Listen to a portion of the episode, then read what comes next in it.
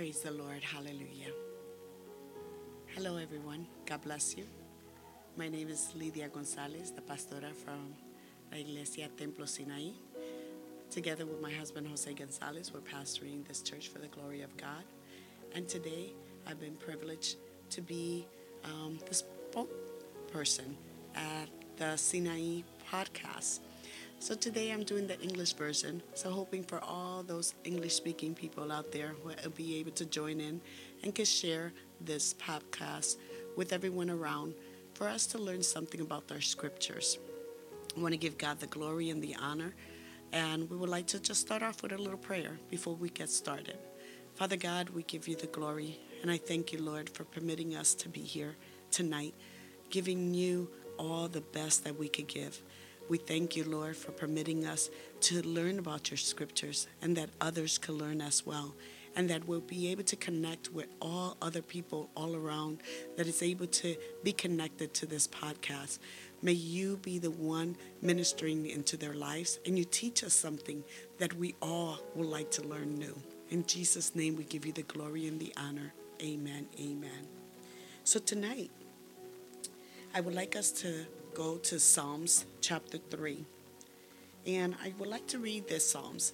And there's something very interesting about this psalm that maybe you have not noticed, or maybe you have not even realized. And you just read it just like a regular Bible verse. Okay, so we're going to go to Psalms chapter 3 in the name of the Father, the Son, and the Holy Spirit. And we all should read it together. Lord, how may fowls increase? There are many who attack me. Many say about me, There is no help for him in God. Selah. But you, Lord, are a shield around me, my glory and the one who lift up my head. I cry about the Lord, and he answered me from his holy mountain. Selah. I lie down and sleep. I wake again because the Lord sustained me. I am not afraid of the thousand of people who have taken their stand against me on every slide. Rise up, Lord. Save me, my God. You strike all my enemies on the cheek. You break the teeth of the wicked. Salvation belongs to the Lord. May your blessing be on your people. Selah. Amen. Amen. So, something very interesting today. I would like to talk about is that that word at the end of three little verses. And the word is Selah. If we spell it, it's S E L A H. And this is an interesting word because when I started investigating and when I first heard about it, many people would talk to me about this word. I put it in one of my notes. I go, Oh, I need to read more about this. I need to find out more information about it. And I've heard different um, speakers speak about it and the way they speak about this word is very interesting. But I want to go to the Bible dictionary. Selah, what is the, di- the name of it? Selah is a Hebrew word. It's a word used, write this down if you guys have a paper and pen, 74 times in the Hebrew Bible. It also is a precious word, which is very unknown. Some people call it like it's a mystery word. They really don't have the meaning of this word, but through all the studies and the theologies and many people that have been able to study the scriptures and the Hebrew Bible, they're able to get some more information. Um, though various interpretations are given below, it's probably either a musical mark or an instruction on the reading of the text, usually meaning to stop and listen. Hmm. How interesting is that? I love those three mainly meanings the musical mark, but the one that impacts me the most is stop and listen. How difficult that could be for us, just being believer. Now, I went also even more depth into topical Bible. And it talks about different things, and it just says that the word Selah, which is found only in the poetic books of the Old Testament, um, occurs, like I said, 71 times in Psalms and three times in Habakkuk. It is probably a term which has meanings of musical marks as well of the Hebrews, though what the meaning may have been and now a matter of pure conjecture. So it also means they go through the Hebrew information and says pause. So we get these three things as a musical mark, stop, listen, pause. And sometimes this pause is in the voice of a singer to give the note to the singer that they had to pause and let the music continue so then they will be able to get the read and then be able to continue singing. It's so interesting that many of the dictionaries, Bible dictionary, you continue looking and they all continue saying the same information is a pause in singing. It's also instrumental interlude. That's another version that they will say. Um, it says silent, pause. Some of them will say louder strain, like in the piano. Um, but this is the beautiful thing, which I love doing this for everyone. You have some little bit of homework after we're all done with this podcast, which we said it was 74 times. It is found in the Bible, and 71 times is found in Psalms, and three times it is found in Habakkuk. So your homework will be to find them. And I already gave you three of them. So you're ahead of your you're ahead of the game. So in Psalms 3, there's three times that this word is mentioned. Three times that this word is just put on this Bible. Many people, many theology, many um, studiers of the Bible, you know, they just go, why is this word in here? What is the meaning of it? And when I started just being more in depth into this Bible, this word, and just finding out the signification or the meaning that they were giving, I love the part that means to stop and listen. There's sometimes that we read the scriptures so quickly and we read it to the point that we're just reading it like a regular book. You know, we don't read the scriptures for it to minister to us sometimes. We're like, oh, I got to read the scriptures today. No, we just got to keep, you know, read the scriptures so then we'll be able to have some word in our lives. But do we really read it just to read it? Or do we really want to read it so it could do an impact to our lives and we're able to to stop and to pause a little bit and meditate into the scriptures and also not only meditate is to listen to what the word is telling us and this word is so beautiful that i made it even to myself you know a little part of it i love this part in psalms 3 8 it says salvation belongs to the lord your blessing be on your people. Selah. Well, I am pausing on that. I'm listening to what that is meaning to me and what is saying to me. Salvation belongs to the Lord. Your blessing be on your people. Blessing over us. And Psalms 24:10 also. There we go. I gave you another hint. Boy, by the end of this podcast, I might give you all 71 in Psalms, but I better be careful so you have some homework to do later. Who is the King of glory? The Lord of hosts. He is the King of glory. Selah. It makes us meditate on that question that is being asked in that Psalms 24. That question that is being told Who is the King of glory? Our main, the God Father, majestic man, Father of God. Um, he is the King of glory. And the beautiful thing is that it makes us just pause onto this and meditate on that question, which then the answer comes right after the question. It says, The Lord of hosts, He is the King of glory. Like I was saying earlier, Bible scholars have come up with multiple meanings and possible explanation for the meaning of the word selah, which I've mentioned a lot of them of and this word is not able to be translated.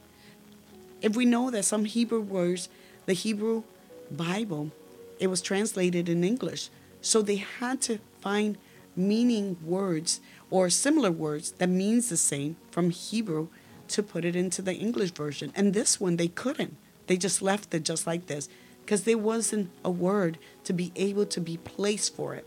And which I said much earlier regarding the meaning, regarding a pause, silence, um, also, you know, being to stop and to listen to what the scriptures. And it's so beautiful that we come to realistically that when this scripture just gives us some information about it, here's another verse which we were just reading. Blessed be the Lord who daily loaded us with benefits, even the God of our salvation. Selah. It's so beautiful of this interpretation of Selah that I started just reviewing, you know, some other information regarding meanings. And I was able to find out some other ones regarding the Hebrew word unknown meaning at the end of the verses of Psalms. Um, perhaps a musical direction, they would say those meanings, but traditionally interpret as a blessing meaning forever. I like that version as well. A word according between verses or paragraph in parts of the Hebrew Bible, often in Psalms. That's what we're reviewing today. Perhaps indicating a pause of contemplation. I like pause. Do we realize that in our lives, when the Word of God is being ministered to us, we have to put our self being and pause to meditate and what has been spoken over us or what we have read, what have ministered to our lives, what has been able to encounter to our lifestyle. And sometimes we, let me erase that. Not sometimes, many times. Let's put it there. Many times we're such in a fast pace in this life that we live in that we can't appreciate or take the savory flavor of the scriptures. You know, the scriptures is supposed to be like honey, taste like of honey, honeycombs. And that's what is mentioned in Proverbs, if my mind placed me correctly. But it's so beautiful for us to be able to savor this word, to be able to meditate in it. And sometimes we, I feel that sometimes we're rushing the scripture. We feel like we have to, some people put a goal at the beginning of the year. I'm going to read the Bible in a whole year. Okay, reading the Bible in the whole year, no problem. That's a great goal. But during the whole year, were you able to meditate? Were you able to pause and listen to what the word was telling you at that time that you read it? It's amazing that you could read a Bible verse many times, but it depends on the season that you're going through. It will minister to you very differently. And that's the beautiful thing about the scripture. And this word makes me, you know, understand that we should pause. We should listen to the scripture. We should be able to use this scripture to be able to minister to our lives. And it's so amazing that I like this little version here that they say in this dictionary version um, is used to conclude a verse in the Psalms, but the other one says an exclamation. Preces, meaning unknown, used to punctuate Psalms verses. It's pretty hard punctuation at the end. Instead of an exclamation point or question mark or period, it comes to Selah. And I love it because it's if you go to a lot of the scriptures, the letter, the ways is written is sometimes slanted and is towards the side of the Bible verse. Some of them is right at the end of the Bible verse. But in the Bible that I'm using right now, which is uh, the study Bible, HCSB, it has it on the side. So when you open the scriptures, you're able to see the word all alone by yourself. But I like this because while I was being ministered a month ago by the same word, and it was a preacher from Argentina, and he was speaking about it while he was doing his prayer.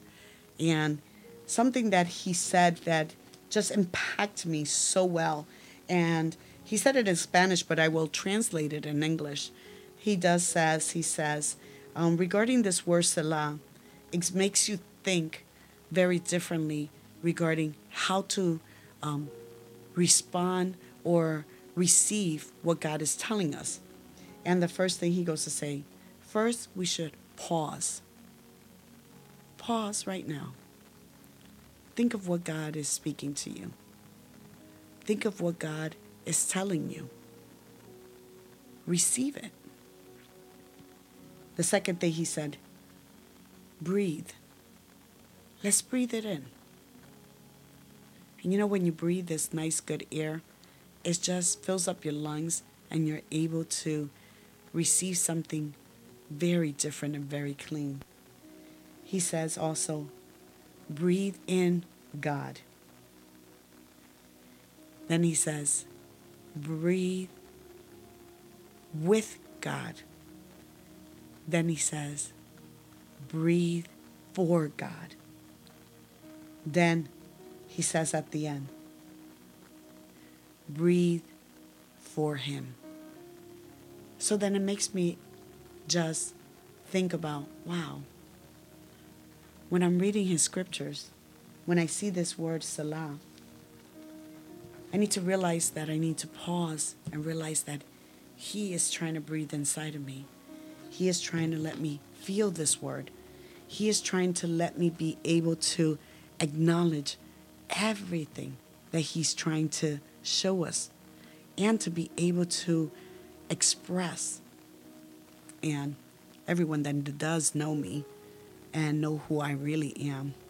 The most difficult part that I would find in this word Selah is when it says silence. Hmm. Me, out of all people, be silence. Even when I have no voice or when I have something going on with my health or even with my allergies.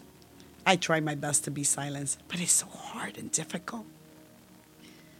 You know, the Lord last year was teaching me sometimes we need to be silent in His presence.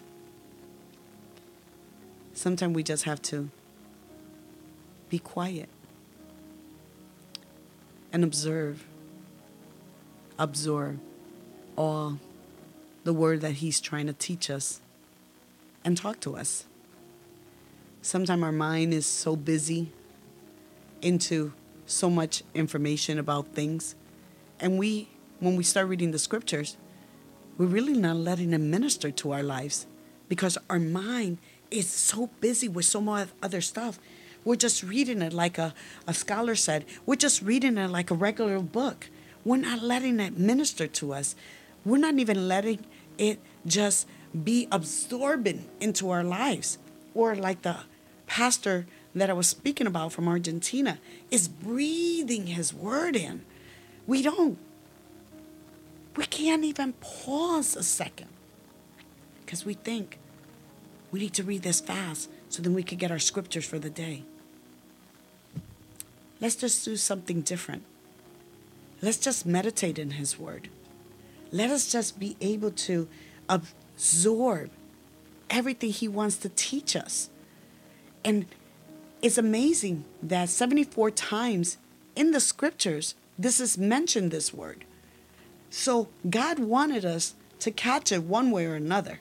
You know, even in the book of Psalm is 71 times that he is trying, even if it's part of the song part of a musical marker or part for us to be able to stop and understand what he is trying to minister to us. We're going to go back to the Psalms 3. I want you guys to know this word, Selah. And that's what we're talking about, the word Selah. We're talking about the, what is the meaning, you know, or the origin of it. And we already know it's come from the Hebrew word. It's a Hebrew word. And this will be able to let us be able to uh, understand, and it's, it is found in the poetic books in Psalm and Habakkuk. And I want us to read the Psalms 3 again. It says, Lord, how my foes increase. There are many who attack me. Many say about me, There is no help for him in God. Then we have the word say, Selah. We meditate in this word. You may be going through difficult moments. You may be being attacked in different ways. But then at the end of the Bible verse, it says, There is no help for him in God. Then it says, Selah. We have to continue reading because then we'll receive an answer to this Psalms. Then verse 3 says, But you, Lord, are a shield around me, my glory, and the one who lifts up my head. I cry aloud to the Lord, and he answers me from his holy mountain, Selah. How beautiful is that? Us in our troubled time, we may be getting a little frantic and panicking. But then if we pause and listen, and then we're able to hear that He's our shield around us. That He's the one who lifts up our head when we're down and out and feel that there's no one around. He lifts us up. And even though we cried out loud to the Lord and He answers me, He answers you from His holy mountain. And here comes the second time this word is mentioned Selah.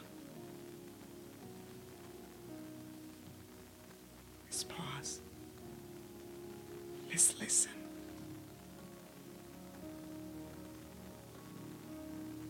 Let's stop. Let us realize that our help comes from Him. And when we continue reading this verse, I lie down and sleep.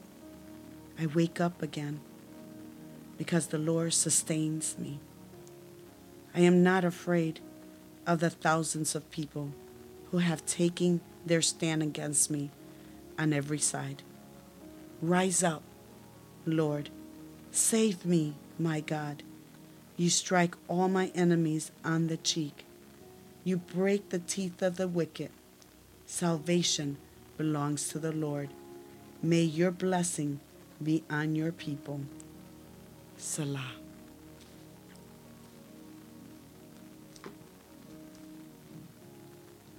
You have the blessing of the Lord. He will protect you and everywhere you're at. He will also be the one to let you know that He's there for you. And this word Selah, why I brought it today, is such a great way of us realizing that this word was put in this Bible for us to be able to comprehend it and fully. We shouldn't diminish this word of Selah, but in some ways can make meaning of this word. If you want to use it as the pause, if you want to use it as reflecting, if you just want to use it for listening, think about what we just been saying. It could have been a space of voice to just pause, or the instrument just to pause a little bit to listen to the music. We should realize that in whichever form you want to use a meaning for this Selah word, indeed, it let us understand to pause on His scriptures pause on the things that God wants to speak to us. Consider that God may be saying something very deeply to your heart for you to fully understand what He's trying to minister to you. Think about what He is saying to us. Think about how He is sending His voice to our hearts and to our spirit. Let us be able to pause after reading a scripture. Don't try to rush the scriptures from one verse to another. Try to be able to, you know, endure the scriptures. So then you will be able to receive it with such joy and comfort. Something so beautiful that, like I was saying earlier, we're so busy. Sometimes it's so crazy in our daily activity that when we do at nighttime tend to lay down to read our scriptures or after we pray we read our scripture our mind is so busy to the point is that it doesn't want to stop and it's just going and going but we need to consider that the mystery of this word is trying to speak to us. And you know that everything in the scriptures, God doesn't give us an answer, you know, is, you know, is for us to find out later when we go and see Him. But I like this part that I read in one of the information that I was trying to look for. It says, Paul speaks to this in Galatians 2, verse 2 and 3. My goal is that they may be encouraged in heart and united in love, so that they may have the full rich, riches of complete understanding, in order that they may know the mystery of God, namely Christ, in whom are hidden all the treasures of wisdom and understanding. And I need to take this from the scriptures, what they said. They said, Selah is a word that reminds us all to pause and reflect on Christ, in whom we find all treasure and acknowledgement. We can't, we cannot ever truly hope to understand all that God is and all that Christ does for us daily. Knowing that, it is fitting that this beautiful word, Selah, should be like our faith, just beyond our full understanding. I love that from this script, this writer that speaks about what does Selah means in the Bible and what is important. And they said that regarding how great, you know, and his name is Jason Soroski. He said that. And I like that, what he wrote. And it impacts me. And it let me realize that let's be able to pause let's be able to be minister to what the scripture has for us and let it penetrate in our hearts.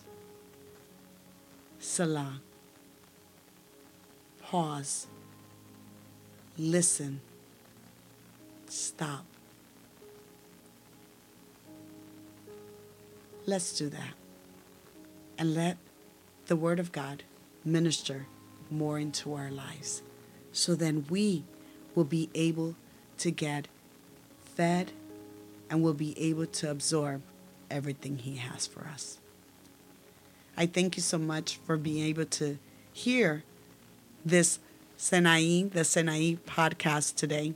And we ask you to continue joining us weekly after we continue just doing different podcasts. And may God be able to minister to your lives. And I give God the glory and the honor for permitting me to just to express the simple word of his scriptures for us to be able to understand more. So in in this night, I do say to you, remember this word, Selah. Pause, listen, and stop. Thank you. God bless you.